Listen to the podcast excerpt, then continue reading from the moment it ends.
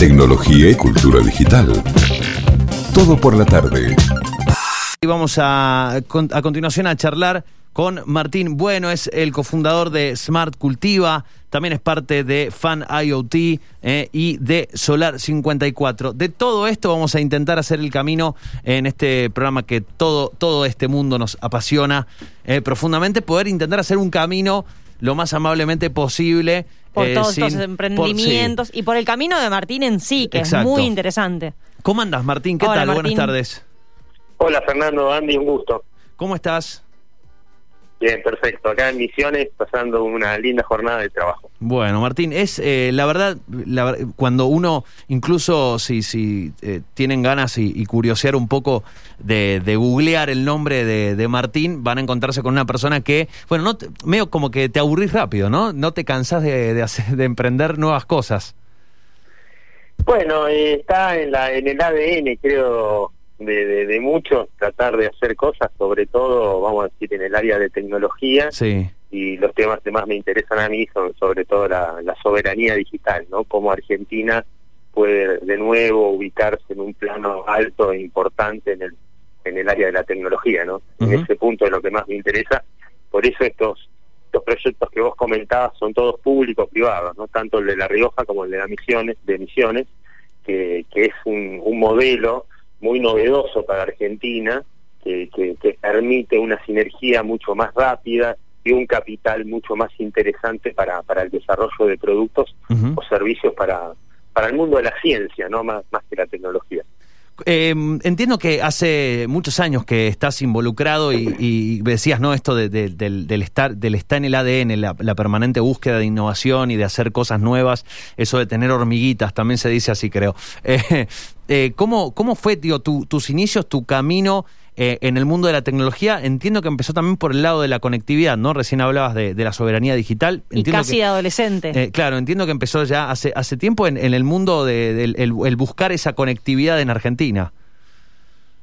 Sí, bueno, yo ahora tengo 52 y arranqué a los 18 más o menos, eh, 1984, por ahí, cuando estábamos en la época de los bebés, ¿no? Que, que era pre-internet, ¿no? Sí. La precuela de internet, en donde básicamente, bueno, no existía internet y uno tenía una computadora personal eh, y un modem que se llamaba antes, ¿no? Sí. Que lo conectaba al teléfono y transmitía transmitía datos y entraba una lo que llama BBS, ¿no? Pizarras electrónicas, donde había una computadora, uno entraba, leía mensajes y cortaba después la comunicación y entraba otro y leía los mensajes.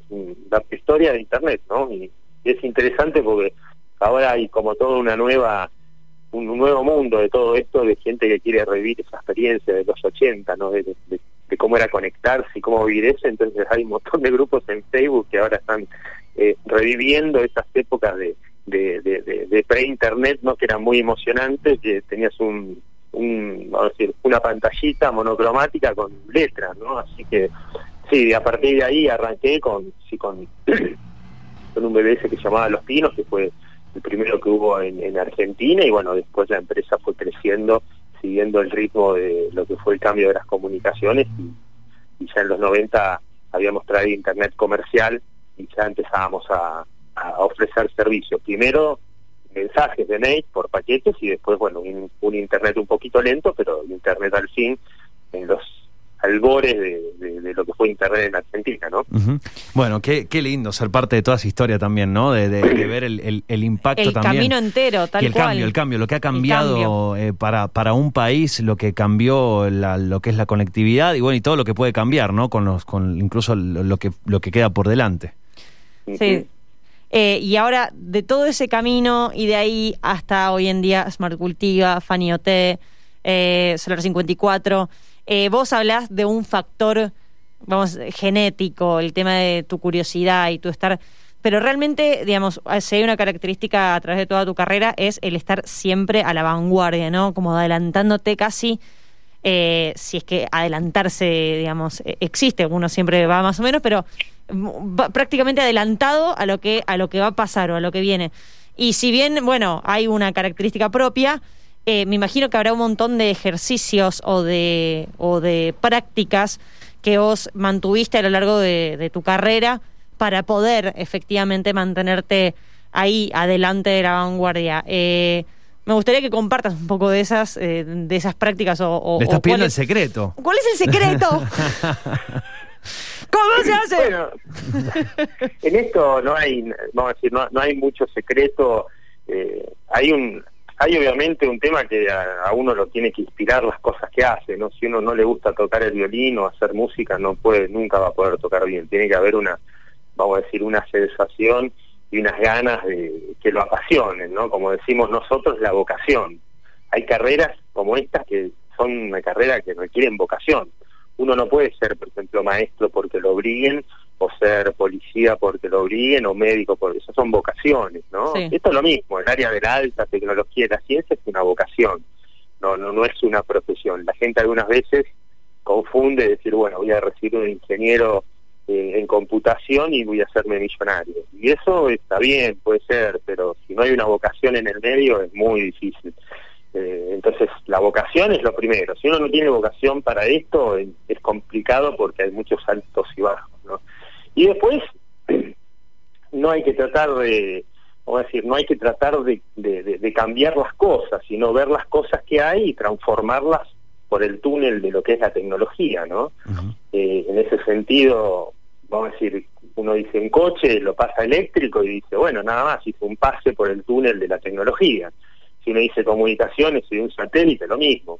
Lo mismo con el teléfono, con lo que eran los BBS, ¿no? Eh, o lo que era pedir comida por internet. Antes se pedía por teléfono y después se, pide con el- se empezó a pedir por internet. O sea que, en, en realidad, la, la alta tecnología, los proyectos innovadores están basados 100% en la ejecución más que en la idea, porque la idea está ahí, simplemente hay que. El otro día me preguntaban, che, ¿qué estaría bueno hacer? Digo, estaría bueno tirar un satélite, hacer un cohete. Y ese es el sueño que tiene mucha gente, pero es imposible porque requiere una ejecución, dinero y un montón de procesos. Entonces uno termina siempre en, en- en que es un, un, un proceso ejecutivo más importante que alguna otra cosa y con vocación. Con, con esas cosas más o menos uno puede tener un, un camino allanado. Y obviamente para la realidad también que siempre hay un factor suerte, ¿no? Este, algunos pueden creer o algunos no pueden creer, pero el factor suerte también existe. Eso. Eso algunos le dicen como estar en el momento justo, en el lugar indicado también, puede ser. Sí, sí, sí, yo me acuerdo cuando trabajaba en Estados Unidos, yo nunca creí mucho en la suerte, ¿viste? Creía en el esfuerzo, eh, en, en ponerle garra, en estudiar y todo Sí. eso, que obviamente es importantísimo, pero no, le, no, no, no creía mucho en la suerte. Pero una vez estaba trabajando en una oficina en Detroit eh, y me acuerdo que estaba esperando el ascensor en un, en un, en un edificio alto y, y a una persona que estaba al lado mío se le cae la llave yo se la levanto con una persona grande y se me va el ascensor y entonces bueno me tocó subir al ascensor con, con el tipo. Esta persona era un gerente general de una corporación muy importante en Detroit y bueno nada nos quedamos hablando ahí un ratito en el ascensor porque era piso 20 me acuerdo y después bueno en resumen terminamos haciendo algunas operaciones de tecnología juntos y nos asociamos ¿no? El típico Una- pitch elevator. Claro. El- pero sí. ahí lo que lo que extraigo es que si no se hubiese caído la llave, yo no hubiese subido al ascensor con la persona. Claro. Entonces ahí dije, ¿cuál es la explicación de Re aleatorio. ¿Cómo- cómo? y ahí dije, no, la suerte existe en diferentes formas, ¿no? Claro. Pero ahí entendí que hay un factor ahí como como decía Andy, de, ¿no? De, de estar en el momento justo, en el tiempo justo. Eso, suerte, le pueden poner algún sinónimo, pero hay, eh, algo de eso existe. Sí, Bueno, sí, pero sí. como quien diría, ya que estamos con la frase, a la suerte hay que ayudarla. O sea, vos po- Sí. se, se le puede caer la, la llave, pero si vos no tenías algo para contarle interesante, no pasaba nada. Ah, bueno, eso es fundamental. Yo, por ejemplo, desde hace mucho juego al golf y me divierto. No soy no soy un jugador profesional, pero hay un jugador profesional famoso para los que le gusta el golf, este, que se llamaba Steve Ballesteros, y la famosa frase de él decía, cuanto, cuanto más practico golf, más suerte tengo, ¿no? Sí, Claro, tal cual, tal y cual. sí. Es, es- es Tal buena, cual. es, una buena también, manera de verlo. Bueno, eh, tu, tu- tus años, tu trayectoria y esto de, de estar justamente eh, entendiendo por dónde, por dónde va la cosa, te llevaron por un montón de, de lugares. Eh, y la verdad es que quiero aprovechar el tiempo porque hay un montón de preguntas que queremos hacerte. Y, y bueno, es hemos charlado con a lo largo de, los últimos años aquí en el programa con muchas startups que se dedican de, de, AgTech, ¿no? De, lo que es tecnología para el agro, que se dedican a solucionar o a mejorar la efectividad y un montón de otras cosas, ¿no? De, de lo que es la, el proceso productivo, eh, haciendo y, y principalmente eh, teniendo mediciones y previsiones mucho más eh, mucho más exactas, ¿no? Pudiendo justamente conocer mucho más de la información que nos da la Tierra, en definitiva. Eh, Y es un poco el camino que fueron, que están haciendo y que, que vienen haciendo hace unos años con Smart Cultiva, ¿cierto? Sí, sí, con Smart Cultiva justamente es eso, diseñamos sensores de tecnología IoT, entonces se pueden instalar en los campos abiertos y los productores pueden tener acceso a la información y con un grado especial de trabajo en todo lo que son invernaderos hidropónicos, en donde uno tiene un invernadero que es un poquito más fácil de controlar, pero necesita muchos factores, ¿no? Saber la temperatura del agua, el nivel de acidez, Sí. el nivel de oxígeno. Entonces eh, nos enfocamos mucho en el tema de grandes invernaderos hidropónicos y bueno, ahí eh, tenemos un mercado muy grande que, que estamos trabajando acá y afuera, ¿no? Sobre todo. Y con el desarrollo, entiendo, de este, de este robot también que trabaja con energía solar. Sí, desarrollamos también un, un, un robot que es un robot autónomo y este robot autónomo, bueno, permite recorrer los campos, medir humedad, tiene un conjunto de funcionalidades. Este es un, un robot que se desarrolló para el agro hace dos años aproximadamente Sí. y justamente la semana que viene vamos a hacer la inauguración eh, acá en Misiones de la nueva planta de eh, una fábrica de autos eléctricos y movilidad sustentables, Ah, una nave de 800 metros cuadrados aproximadamente, que ya trabajan unos 15 ingenieros y técnicos. Eso a ser la inauguración oficial y bueno, ahí vamos a presentar también el nuevo este robot para el agro que es totalmente diferente, así que después les vamos a mandar ahí Sí, la sí, sí. y Muy- los videos para, para que vean lo, en lo que quedó eso que, que apareció hace dos años. Muy atento, muy atento, sí, y por supuesto. Eh, algo que decías en una entrevista hace algunos años y que me, me gusta traerlo es, eh, porque sucede mucho cuando hablamos de eh, nuevas tecnologías y el agro, em, en general, no, no quiero eh, meter a todos en la misma bolsa, pero en general siempre se manifiesta que hay una cierta reticencia, ¿no? A, a incorporar nuevas tecnologías. Eh, y vos dabas un ejemplo en una charla que, en una entrevista que te hacían, y tiene que ver también con que, que por ciclos va pasando algo similar, ¿no? En su momento pasó con los tractores, decías, eh, y hoy son una realidad y tenemos unas bestias que son con una tecnología impresionante y ya son son una realidad. Los tractores no se, no, no hay no hay nadie que te pueda decir no, mira, yo tractores no uso en mi campo. Eh, y, da- dando como ejemplo de, de que bueno son son ciclos, etapas y, y, y la tecnología se va incorporando más más o más tiempo, menos tiempo se va incorporando.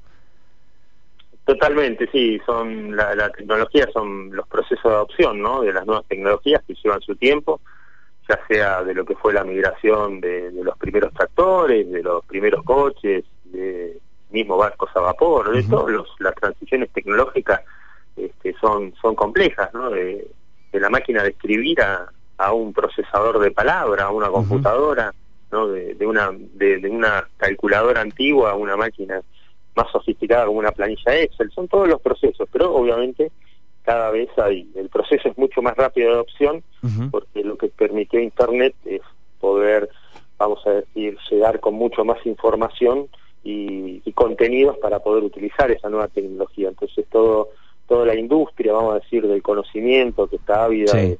de estas nuevas herramientas tiene tiene mucha más información y se adapta mucho más rápido y obviamente las nuevas generaciones ya son nativos, ¿no? Así que eh, el- el- la adaptación a las nuevas tecnologías es mucho, mucho más rápido. Eh, los robots eh, para agricultura que ya, digamos, los que ya están a disposición, eh, ¿se están utilizando en qué países? Acá en Argentina están utilizando. ¿Dónde han notado que hay mayor eh, o mejor eh, recepción de esta tecnología para el mundo del agro que Los early adopters, uno, del campo. tal cual, que de repente uno inicialmente por prejuicio pensaría que quizá es un ambiente donde este tipo de tecnologías no necesariamente tienen una adopción o una permeabilidad grande. Sí, a ver, el, el, producto que presentamos nosotros hace dos años era un robot autónomo para, para utilización en agricultura familiar, o sea, son robots muy chiquitos, ¿no? Eh, lo que permitía era la automatización de algunos procesos, sobre todo lo que eran mediciones de, humedad del suelo y otras, eh, vamos a decir, otras características como cámara, visión, interpretación de imágenes. Ese robot fue un prototipo en donde lo que se probó básicamente fue todos los sistemas de, navegación autónomos, los sistemas de interpretación de imágenes, los sistemas de mini aspersión, o sea, fue todo un proceso de prototipo que se culminó hace algunos meses y ahora los nuevos van a salir a partir de, de la semana que viene, que se van a presentar y lo van a poder seguir a través de FANIOT, eh, la que se presenta esta nueva unidad de movilidad sustentable que va a estar un coche eléctrico y también un tractor eléctrico, eh, ya tractor eléctrico grande, y el que vieron ustedes, que es un para agricultura familiar, que es un poquito más que van a ser tres productos que se van a presentar. Y, y en relación a, tu pregunta inicial, eh, la, adopción de toda esta tecnología es, es muy interesante siempre y cuando tenga un rédito para el productor, ¿no? Tiene que haber una relación con el precio y la usabilidad. En principio, los tractores más chicos que vamos a usar para agricultura familiar, más que venderlos, el, el tema es alquilarlos, que haya un modelo igual que con el tractor grande, no que uno lo pueda comprar y adquirir y tener la posesión, sino que uno pueda comprar tiempos de ese tractor o de ese robot, siguiendo los modelos que se utilizan hoy en día en Europa. En Europa y en Estados Unidos, hoy en día la, adquisición de un producto de este tipo es, eh, está dejando, vamos a decir, no pasando de moda, pero se está dejando de usar porque las compañías que hacen tanto coches como, como, como estos tractores que estamos hablando, eh, llegan a la conclusión que uno cuando adquiere una de estas unidades la usa un 30 o 40%, ¿no? Inclusive los coches mismos, porque hay momentos que uno no lo usa. Entonces hay una, una gran movida sobre el mundo sustentable, en el menos emisión de CO2, eh, de, vamos a decir, algunos lo dicen, la uberización de la economía, ¿no?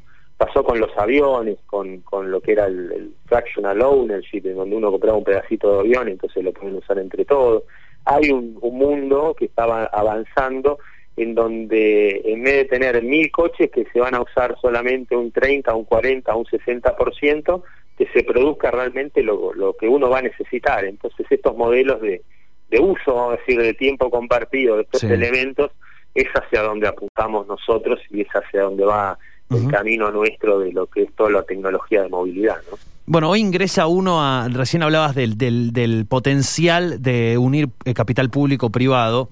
Em, y uno puede ingresar a, Fani, eh, a IoT o, Faniot, eh, para decirlo en criollo, esta fábrica, la primera fábrica argentina de nanosensores, junto con el Polo TIC de emisiones. Em, y, el Ministerio de, Educación, Ciencia y Tecnología, también obviamente, imagino, Smart Cultiva suma lo suyo también. Ahora, cuando hablamos de la primera fábrica argentina de nanosensores, Martín, ¿cuál es el desafío? Por, digo, qué es la primera, hablando de estar a la vanguardia, ¿no? ¿Cuál es el desafío de, eh, de desarrollar nanosensores? Bueno, el desafío de, la, de, lo, de, lo, nano, de lo chico, parte de un tema, vamos a decir, filosófico y de medio ambiente. Si yo hago un sensor muy chiquito, voy a consumir menos energía, menos plástico, menos material, todo, todo eh, tiene una relación mucho, eh, mucho más amigable con el ambiente y al mismo tiempo obviamente el costo es mucho más bajo. Si nosotros tenemos un, sensor que tiene, no sé, 10 metros cúbicos de, alto impacto, un, circuito interno que tiene 20, 20 centímetros cuadrados y todo eso, bueno, es más material, más cobre, más pintura, ¿no? Entonces, por un lado está el tema de que todo lo que es más chico en el mundo de la tecnología es mucho más interesante, más fácil de transportar, mm, consume menos energía y es más económico. Eso por un lado. Y segundo, la, lo que es la nanotecnología es crear sensores electrónicos que puedan medir lo que pasa en una casa, en un campo, en una ciudad, ¿no? Es todo una apertura nueva que es el Internet de las cosas, donde los nanosensores cumplen un factor fundamental porque son los que leen lo que está pasando y lo transmiten a la nube. Entonces la nube, la, el gran desafío es poder hacer productos innovadores que tengan un bajo costo y que sean fáciles de usar. Bueno, eh, no sé si se dan cuenta todo lo que estamos hablando con Martín. Les anticipamos que iba a ser algo todo muy eso amplio. lo hace él, o sea, todo. Eh, vos vas al LinkedIn de Martín y es cofundador de tal, tal, tal, tal, tal cosa. Bueno, eh, muy inquieto. eh, la verdad es que es interesantísimo eh, charlar contigo y conocer to- de todo todo esto que está pasando aquí en, en nuestro país. Y cuando hace algunas, algunos minutos, algunas palabras atrás, hablabas de, de los cultivos hidropónicos que están eh, trabajando allí desde Smart Cultiva. Entiendo cómo también se relaciona directamente. Dijiste, bueno, ya que estamos trabajando con cultivos hidropónicos, ¿por qué no pensar cómo podemos hacer para poner esos cultivos hidropónicos en Marte. ¿Algo así fue el pensamiento? Sí, tal cual, el, ese es el camino. Nosotros hemos trabajado en lo que es los cultivos indoor, habíamos Sí. desarrollado un domo, habíamos tenido buen éxito para todo eso, este, y bueno, dijimos que estaría buenísimo poder este, implementar este proyecto en alguna parte, y bueno, no, no encontramos realmente un lugar y lo dejamos ahí, vamos a decir, stand-by, ¿no? Y después, bueno, por, la, por las situaciones de, los negocios que estamos llevando adelante y reuniones, eh, tuvimos la, la posibilidad de encontrarnos con eh, el ministro de Producción de la provincia de La Rioja, Federico Bazán, junto con el secretario de Ciencia y Tecnología, Javier Tineo, eh, y charlar sobre este tema y, bueno, nos abrieron las puertas para, para poder implantar este proyecto que está terminado, este, obviamente a nivel proyecto, a nivel estructural, y ahora estamos en la fase, este, vamos a decir, constructiva, empezando a ultimar los detalles para, Dios mediante este año, poder empezar a, a construir estos domos, que son unos domos que tienen características bastante únicas, sobre todo que son hechos con la misma tierra de La Rioja para emular lo que sería hacerlo en el planeta Marte, y son desarrollados por robots, son autoconstruibles, ¿no? Wow. Hay unos videos que puede ver la gente de Solar Sí. 54 y Sí, que es apasionante. todo un sistema de, de robot para obviamente eh, que todo este proceso sea simple y la estructura geodésica son dos triángulos nada más eh, que los produce un mismo robot y los ensambla. Así que hay que ver el video. Yo no sé explicarlo bien, pero No, no, el video lo Este, muestra perfectamente, pero imagínense, ¿no? Enviar un cohete a Marte y allí el robotito, bueno, hermano, arreglate ahora, tenés que construir, construir esto vos. Bueno, es el gran desafío, ¿no? Que se pueda construir solo. Sí, sí, sí, ese es el desafío que tenemos y bueno, nosotros siempre trabajamos desde Mar Cultiva y siempre tuvimos relación con todo el tema del espacio eh, y las tecnologías, así que teníamos una línea bastante clara hacia dónde queríamos ir y bueno, esta base analógica que se va a estar instalando en La Rioja va a ser un, un centro de investigación y desarrollo muy importante para el país. Por supuesto, tenemos el apoyo de todas las entidades nacionales que participan en el proyecto, ¿no? Desde el Ministerio de Ciencia y Tecnología, CONAE, bueno, un conjunto de organizaciones sumado al gobierno de La Rioja, obviamente, está Misiones también, ¿no? Es un, un conglomerado de, de- de- de empresas y organismos que, que apoyan estas innovaciones, que son lo que pueden de cambiar el paradigma que. Argentina tiene, que no, no ha podido avanzar como uno quisiera en los últimos años. ¿no? Imagínense que en 1970 enviábamos cohetes a 300 kilómetros de distancia de la base de Chamical de La Rioja. Y hoy en día no tenemos esa posibilidad. Hemos quedado atrás en, en la carrera espacial, este, ¿no? Bastante por, por cuestiones del país, ¿no? Por las cuestiones que, pasan en Argentina. Entonces, bueno, eso es lo que hay que tratar de revertir y, bueno, yo soy de las personas que tiene el compromiso de estar acá, ¿no? Estuve viviendo afuera y ahora decidí ya hace tiempo atrás volver y poner, vamos a decir, todo lo que uno aprendió, trabajó y estudió acá en Argentina y llevarlo para adelante. Es un camino algunas veces difícil, porque lo más fácil es cuando uno lee en los diarios, ¿no? Entre em- emprendedor exitoso, Sí. Mercado Libre, Globan, ¿no? Que yo los conozco a todos, pero los tengo en Facebook, en Twitter, y uno los ve y uno está comiendo un asado en Suiza, el otro está comiendo un helado en Italia, están en Uruguay, ¿no? no Están en otros mundos, porque ya publicaron su compañía en el Nasdaq, se hicieron millonarios y dejaron ¿no? su lugar de origen, porque bueno, por, por X razón, ¿no? Cada uno toma la decisión que tiene. Yo soy de los que está del otro lado, ¿no? Que Ujú. estamos acá dándole, trabajando, hablando todos los días con gobierno, con empresas, para poder reactivar y llevar el sistema de tecnología, de ciencia, en lo que uno puede aportar, ¿no? Para, para adelante, ¿no? Así que eso como un marco, ¿no? Martín, ahora una, una duda que, que, me surgía, o en realidad una curiosidad que me surgía leyendo sobre Solar 54, es, eh, bueno, en este caso se eligió la Reserva Provincial Los Colorados como locación por las características geográficas que tiene. ¿Cuál es el, eh, digamos, por qué eh, elegir un lugar que tenga ciertas características habiendo, por ejemplo, la posibilidad, eh, estando la posibilidad de de repente generar un espacio eh, similar, teniendo muchísimo más control sobre los factores externos, de repente, por decirlo de alguna forma, eh, en, un, en un lugar cerrado, tipo en un galpón, o sea, pudiendo replicar esas condiciones con muchísimo más control, ¿por qué buscar un espacio abierto o, decidir hacerlo a la intemperie?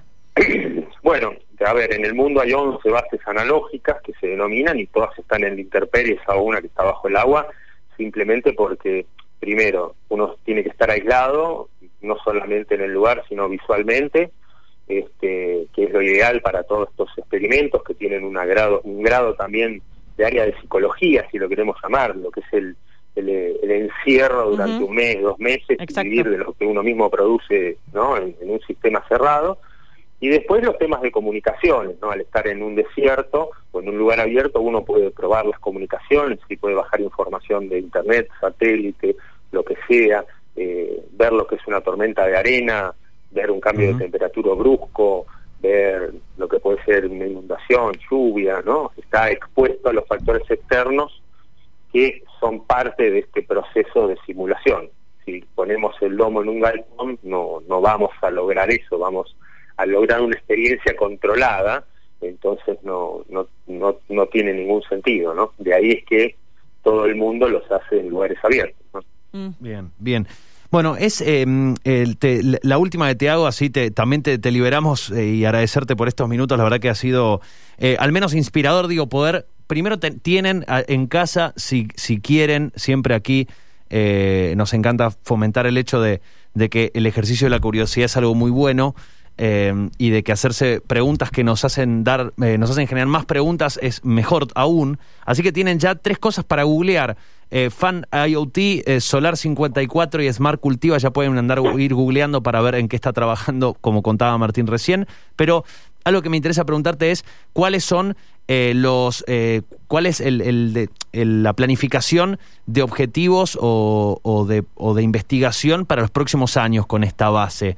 Eh, me imagino que, ya me imagino que tu sueño también es tener uno de estos cultivos hidropónicos, ya que eh, Smart Cultiva esté ahí, en una, que tenga una chapita en, en, Marte y que plante algunos, eh, algunas plantitas, algunas verduras, algún tomate perita. Bueno, sí, está, está la posibilidad, vamos a hacer la, la simulación con la tecnología de Smart Cultiva ahí en nuestros domos. Este, así que bueno, eso eso existe realmente como, como una posibilidad, no sabemos cuándo, pero estamos vinculados con todas las agencias, así que bueno, sería sería una de las uno de los objetivos también posibles, ¿no?